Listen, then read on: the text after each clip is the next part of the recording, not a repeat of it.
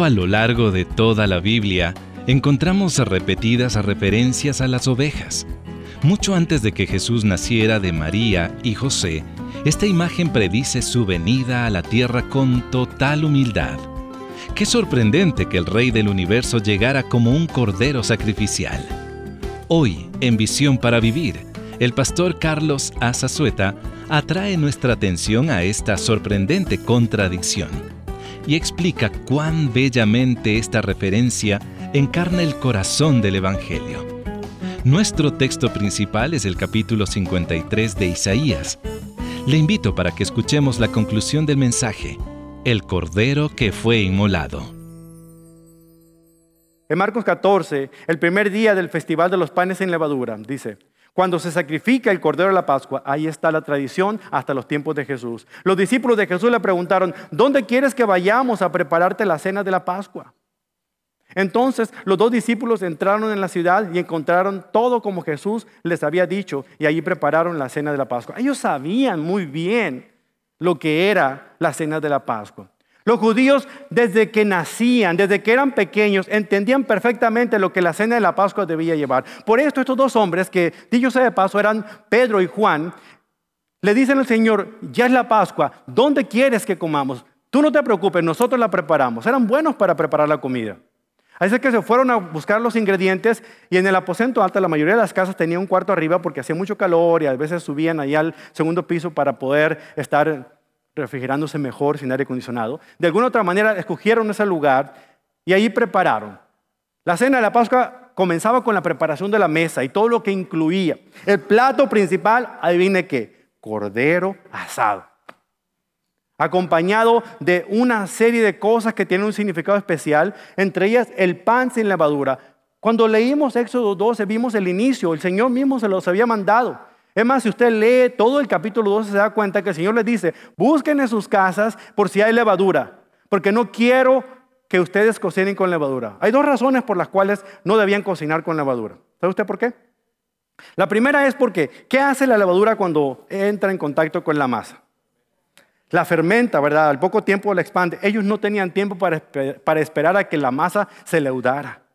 Porque en cualquier momento podía pasar por ahí el ángel de la muerte. Ellos la hacían sin levadura. En segundo lugar, el significado en particular de la levadura. Así como un poco de levadura hace que se expanda, se fermente, crezca la masa, era un símbolo del pecado. Un pecado podía hacer que la familia entera estuviera contaminada. Así como los hebreos preparaban su salida en aquel éxodo maravilloso de la esclavitud en Egipto para la tierra de libertad, no debían de llevar nada de eso porque no había tiempo. Y debían limpiarse completamente.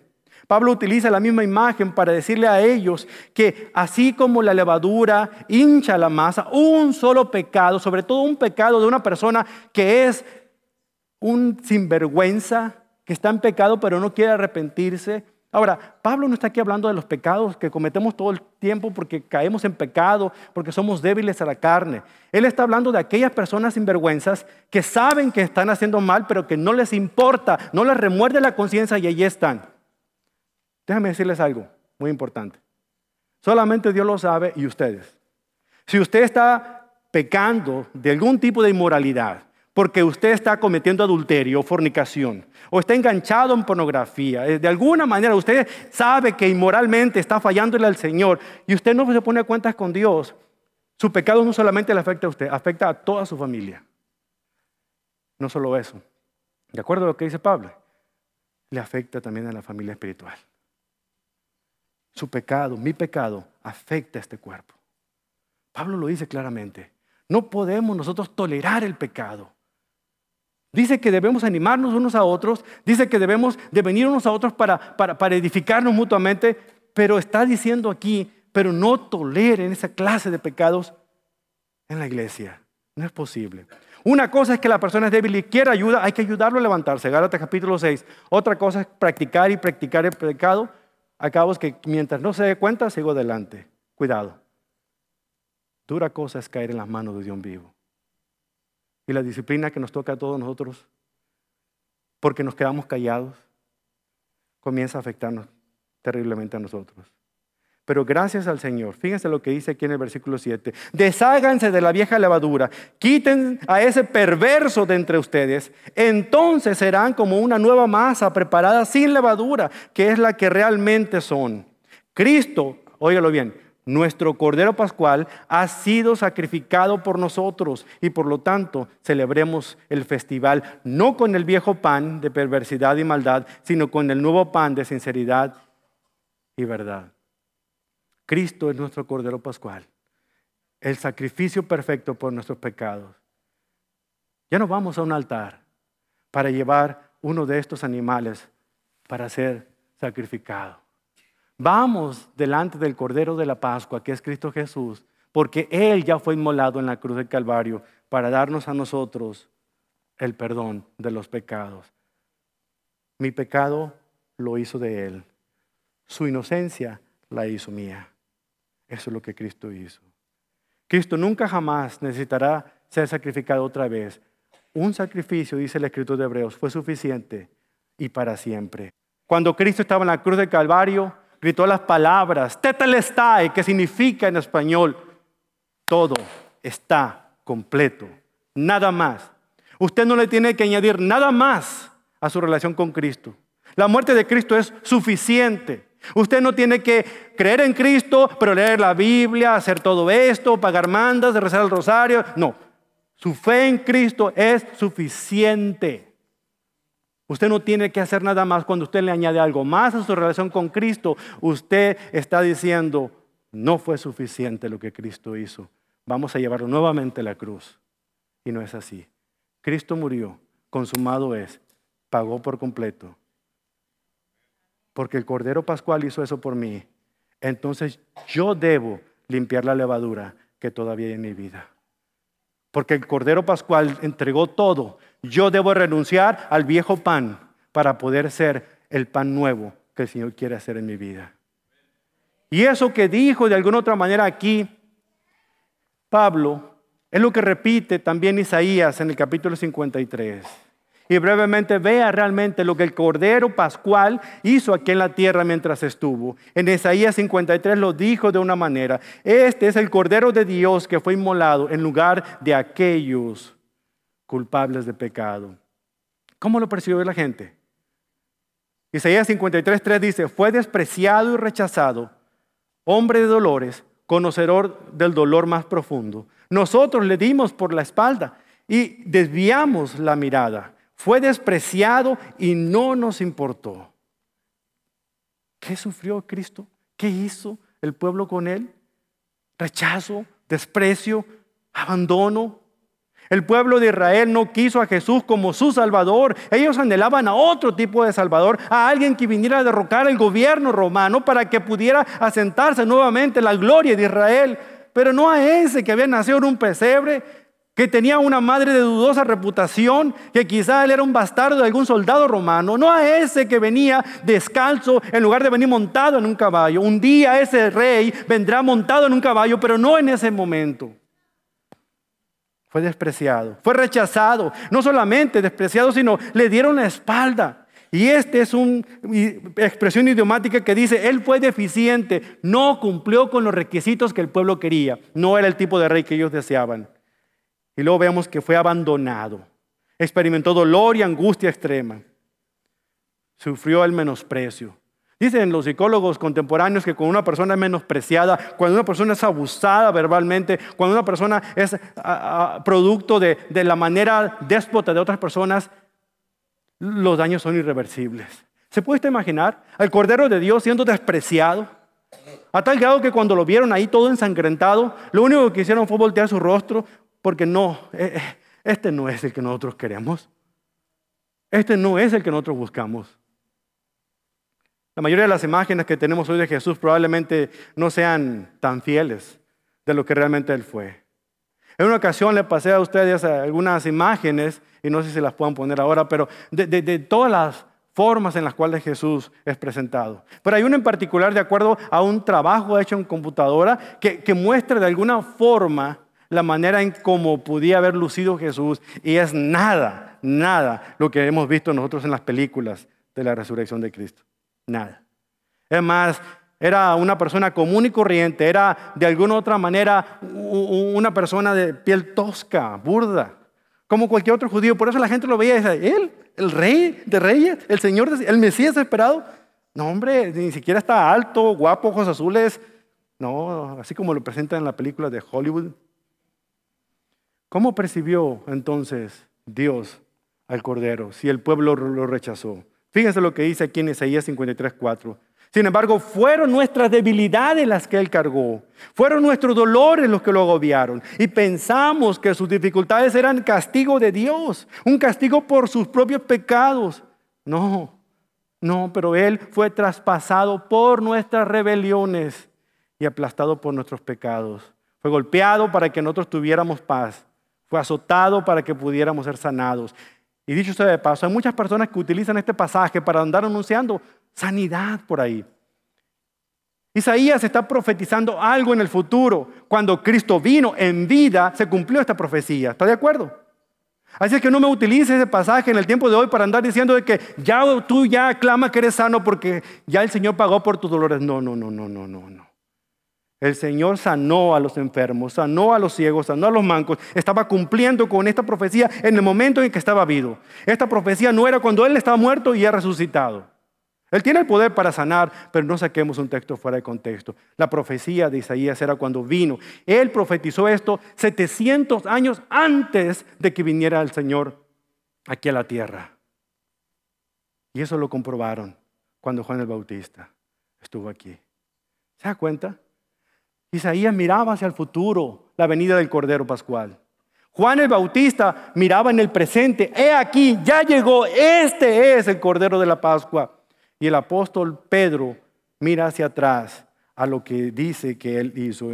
En primera de Pedro capítulo 1 versículo 18 dice, pues todos ustedes saben que Dios pagó un rescate para salvarnos de la vida vacía que heredaron de sus antepasados. Y el rescate que Él pagó tiempo pasado no consistió simplemente en oro o plata, sino que fue la preciosa sangre de Cristo, el Cordero de Dios, que no tiene pecado ni mancha. Dios lo eligió como el rescate por ustedes mucho antes de que comenzara el mundo, pero ahora Él se lo ha revelado a ustedes en estos últimos días. Él fue el sustituto perfecto. Dios Padre vio a Jesús como nuestro sustituto. Alguien tenía que pagar el precio, alguien tenía que pagar la condena por el pecado causado por el hombre, el ser humano. Pero tenía que ser alguien que no tuviera delito que pagar, que perseguir. Alguien que fuera completamente inocente. Solamente había uno que cumplía con este requisito y era el perfecto Hijo de Dios. Él fue el Salvador sufriente, Isaías pinta un retrato de un individuo aplastado, golpeado, azotado, abandonado, rechazado. A pesar de todo su poder, su incuestionable majestad, en verdad era un siervo sufrido, sufriente. Jesús es el Cordero de Dios que fue inmolado en lugar del culpable del pecado. La gente despreció su apariencia y su importancia, pero el Padre Celestial lo vio como el sustituto el perfecto sustituto y salvador sufriente. Pero ¿cómo se vio Cristo el mismo? El versículo 7 nos lo dice. Fue oprimido y tratado con crueldad, sin embargo no dijo una sola palabra. Como cordero fue llevado al matadero y como oveja en silencio ante sus trasquiladores, no abrió su boca. A mí me impresiona esto. La única vez que abrió sus labios fue precisamente cuando estaba en la cruz, ante toda la injusticia que había sufrido, para decir, Padre, perdónalos. Porque no saben lo que hacen. Eso fue todo lo que el Señor dijo. ¿Cuántas veces nosotros buscamos la revancha? ¿Cuántas veces nosotros buscamos desquitarnos por una ofensa mínima que nos hacen? Hasta nos vamos de la iglesia porque, porque alguien ahí me hizo mala cara. ¿Cuántos de nosotros de verdad somos capaces de sufrir lo que el Cordero Pascual fue capaz de sufrir en la cruz del Calvario? Y ante todo, saber que estaba cumpliendo con la voluntad del Padre. Oprimido, afligido, rechazado, abandonado. Cuando las ovejas están listas para ser trasquiladas, el esquilador quiere esquilar la pieza de lana completa, sin cortar mucha de ella, pues es más valiosa cuando la piel está más completa. Eso significa que hay que luchar con la oveja para que no se mueva.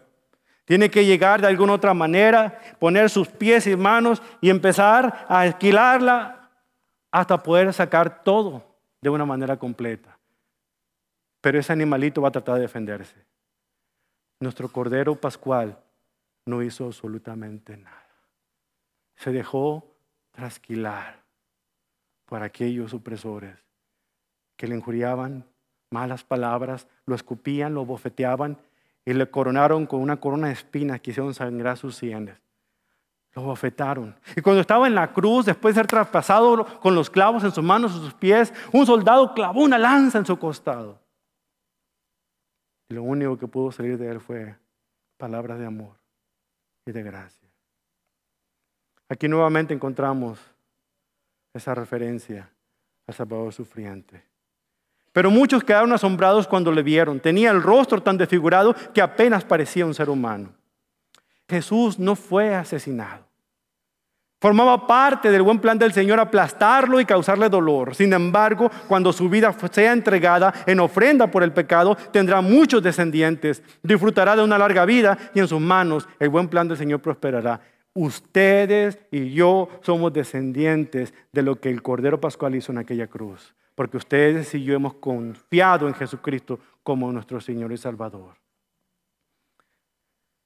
Pensemos en esto. La clase de Dios que nos amó tanto, que haría hasta lo imposible por librarnos del castigo, es el Dios que quiere justificarnos y quitarnos la culpa del pecado y de la muerte. Por eso Dios se agradó del Cordero Pascual. Por eso cuando Dios quiere limpiar las asperezas, cuando Dios quiere limar esas cosas que no le agradan, cuando Dios quiere tomar el cincel y el martillo para quitarnos toda la escoria que traemos, duele, sufrimos, lloramos, gritamos y decimos, Señor, ¿hasta cuándo? Pero Él dice, hasta que te veas como mi hijo, hasta que te parezcas más a aquel que yo diseñé que tú fueras. Por lo tanto, te duele que quite el pecado, pero es necesario que te purifiques.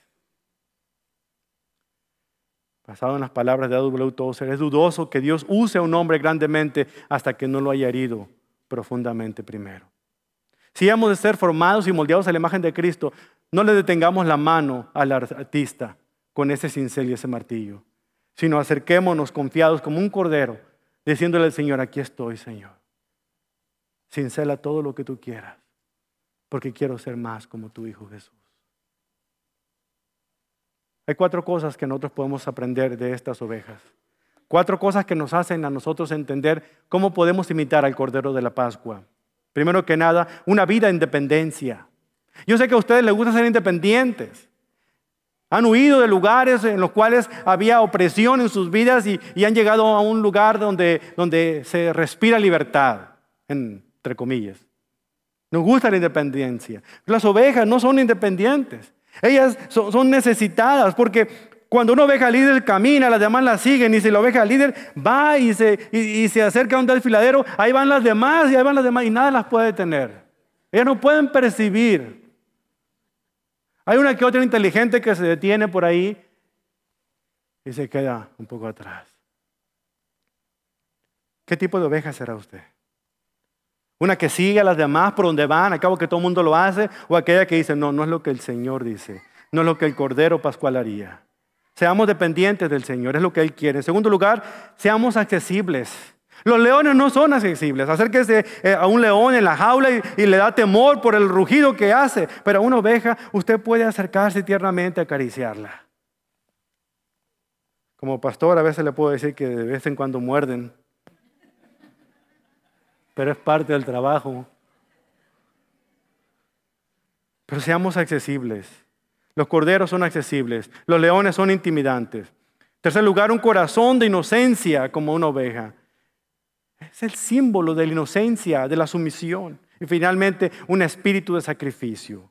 En el Antiguo Testamento los corderos existían para el sacrificio. En el Nuevo Testamento el Cordero de Dios vino al mundo para sacrificarse a sí mismo por el perdón de sus pecados. Dios llama a sus hijos a vivir vidas de sacrificio. ¿Y qué dijimos que significa sacrificio? Tenemos que estar dispuestos a poner el cuello, como nuestro Cordero Pascual lo hizo. En una Semana Santa, padre, hijo, iban a un viaje al campo. Ya habían hecho planes desde hace tiempo para irse a pasar esa mañana comiendo juntos en, la, en el campo. Pero cuando se iban acercando, el padre baja las ventanas para poder que su hijo respire el aire puro del campo. En eso se mete una avispa dentro del carro. Y él le tenía pavor a las avispas y ponía a gritarse y llorar, papi, papi, la avispa, la avispa me va a picar, me va a picar, me va a picar. Entonces el padre sube las ventanas y de alguna otra manera empieza, mientras va manejando, se detiene un poco y luego empieza a ver dónde va la avispa y de repente la atrapa con su puño. Y la tiene en su mano un momento. Y le dice a su hijo, hijo, ya no tienes nada que temer. Esta avispa no te va a hacer nada. Mira, abre sus manos y la avispa comienza a volar. Y el niño otra vez se cubre la cabeza pensando que le va a picar. No tengas temor. Ya no tiene con qué picarte. ¿Ves mi mano? Aquí está su aguijón. Ya no puede hacerte nada. Ya no puede hacerte nada. El padre dejó que la avispa clavara su aguijón en su mano para que su hijo pudiera tener la tranquilidad de que nada le va a pasar. Oh muerte, ¿dónde está tu victoria? Oh muerte, ¿dónde está tu aguijón? Pues el pecado es el aguijón que termina en la muerte y la ley le da el pecado su poder. Pero gracias a Dios, Él nos dio la victoria sobre el pecado y la muerte por medio de nuestro Señor Jesucristo, nuestro Cordero Pascual que con sus manos traspasadas por los clavos las levanta delante de nosotros y nos dice, hijos, ya no tienen nada que temer. La muerte clavó su aguijón aquí en mis manos. Ustedes han declarado sanos para la gloria de Dios. Bendito Dios. Agradecemos infinitamente el gran amor que usted nos ha depositado a través de Cristo Jesús. Aquel cordero, Señor, que fue inmolado por amor, derramando hasta la última gota de su sangre, porque de acuerdo a la ley que usted estipuló para su pueblo, a menos que hubiera derramamiento de sangre, no habría perdón por los pecados. Cada familia judía sabía que alguien tenía que morir, alguien tenía que derramar su sangre para poder que sus pecados fueran expiados. qué bendición, Señor, que un día vino el Cordero suyo el Cordero de la Pascua, Cristo Jesús, anduvo entre los suyos enseñando el amor del Padre. Y un día fue llevado al matadero, clavado en una cruz, derramando hasta la última gota de su sangre para satisfacer la copa de la ira suya. Él tomó la copa del sufrimiento, Señor. Y dejándose trasquilar como una oveja, enmudeció delante de aquellos que injuriaban. Y por amor a usted, Señor, guardó silencio lo único que pude decir al final, ya está completo. El pecado ha sido pagado. Ahora hay perdón accesible para todo aquel que ha confiado en Jesús. Señor, qué bendición tenemos el saber, Padre, que si nosotros confiamos en Jesucristo como nuestro Señor y Salvador, podemos tener, Señor, perdón de nuestros pecados. Y no hay pecado tan oscuro, tan negro, que usted no pueda perdonar. No hay pecado tan grande que la sangre poderosa de Cristo no pueda lavar. Es el detergente máximo que podemos aspirar para limpiar nuestro corazón. Porque si nuestro pecado fuera rojo como la grana, vendrá a ser como la blanca lana. Si fuera rojo como el carmesí, Señor, será como la blanca nieve. Solo por la sangre de Cristo. Solo por la sangre de Cristo. Y a esa sangre, Señor, por esa sangre estamos infinitamente agradecidos en el precioso nombre del Cordero que fue inmolado por mí, por ti, nuestro Salvador Jesucristo, decimos. Gloria a su santo nombre. Amén.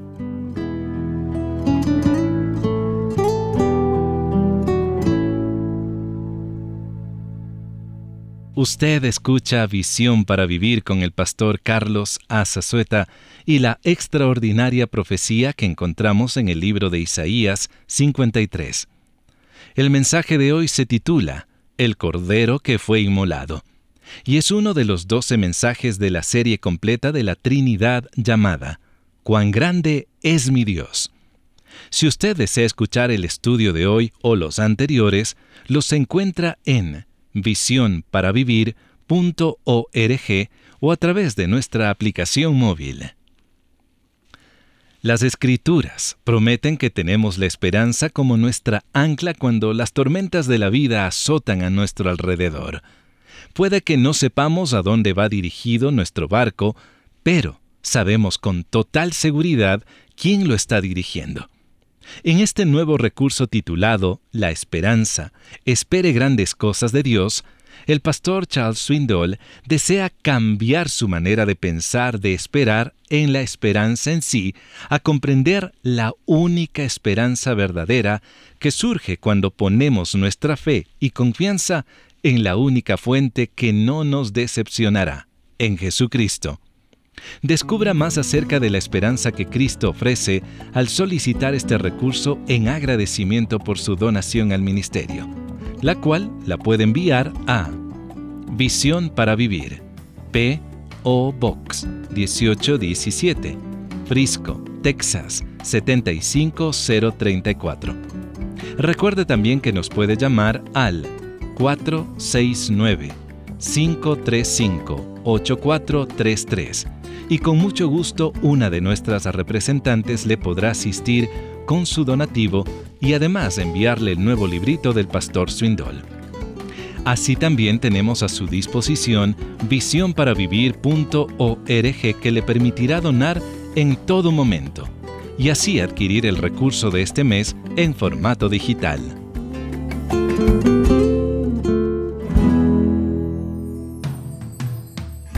La próxima semana nuestra atención se dirigirá a la cruz que proclamamos en Visión para Vivir.